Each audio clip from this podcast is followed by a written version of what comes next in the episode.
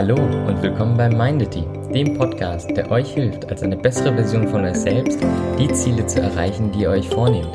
Also viel Spaß und los geht's!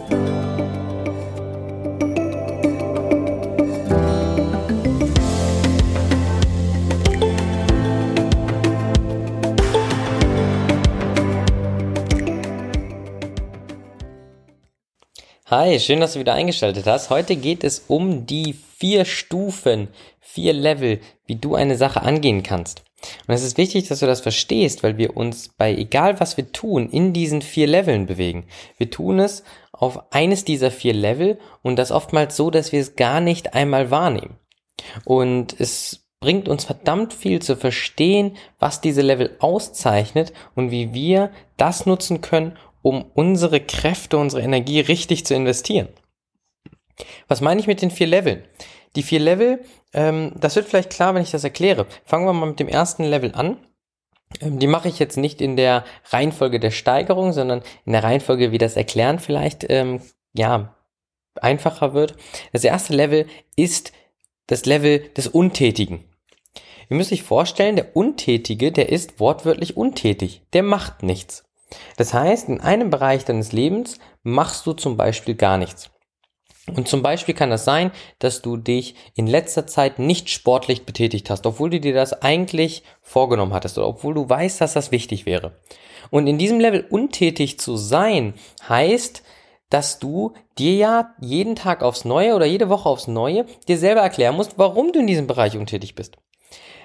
Das Level des Untätigen oder der Untätigen ist unglaublich anstrengend, weil du musst ja geistig dir selbst klar machen, warum du diese Sache, wo du logisch weißt, dass sie sinnvoll ist, nicht tust. Du musst aktiv für dich selber Argumente finden, aber genauso für andere Argumente finden, warum du nicht tätig wirst, warum du nicht anfängst und warum du diese Sache, wo du eigentlich aus logischen Gründen weißt, dass sie sinnvoll ist, dass du diese Sache nicht machst. Wir bedienen uns da gerne der Technik der Rationalisierung. Wir sagen sowas wie, ja, ich bin ja schon fit und heute war ich ja anders produktiv. Ich muss jetzt nicht unbedingt Sport machen. Der Tag war ja so schon recht voll. Ich mache das lieber, wenn ich die Ruhe habe. Ich bin ja schon ein bisschen müde. Ich schaffe es vielleicht nicht, meine komplette Leistungsfähigkeit abzurufen.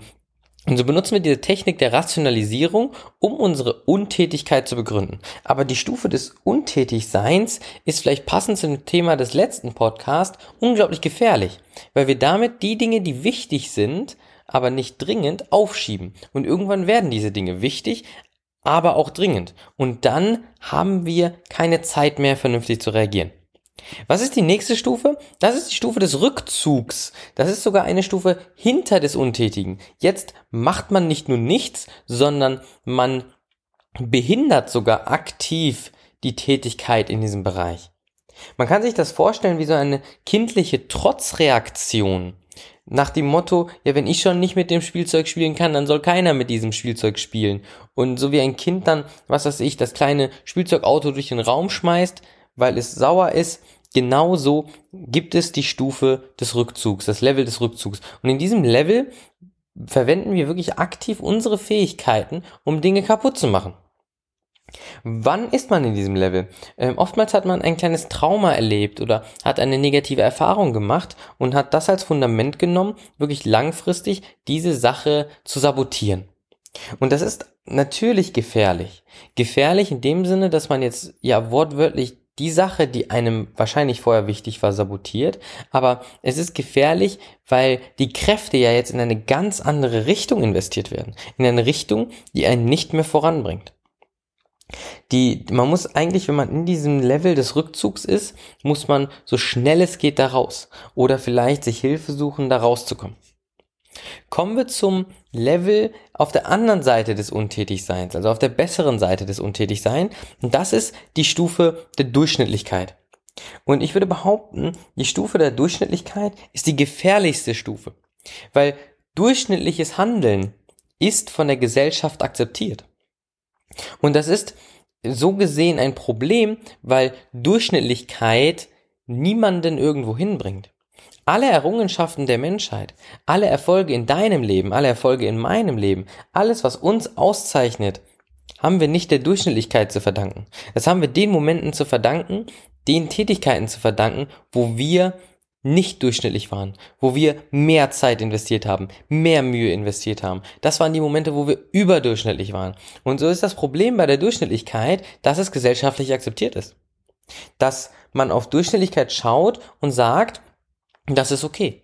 Und so gehen Jahre, Jahrzehnte, viele, viele Jahrzehnte gehen weg und man war durchschnittlich. Man hat nie den Schritt gewagt, über den Tellerrand hinauszuschauen. Man hat nie den Schritt gemacht, etwas zu erschaffen.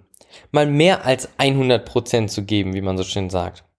Und das macht die Stufe der Durchschnittlichkeit als die meist verbreitetste Stufe mit am gefährlichsten, wenn nicht sogar die gefährlichste, weil sie gesellschaftlich akzeptiert ist.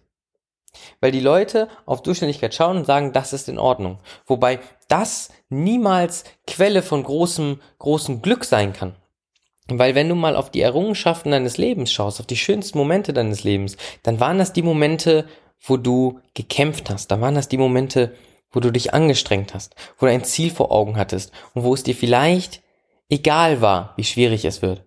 Das waren die Momente, wo du die Dinge geschafft hast, die dich im Nachhinein stolz werden lassen, wenn du dran denkst. Und das erreicht man niemals mit Durchschnittlichkeit.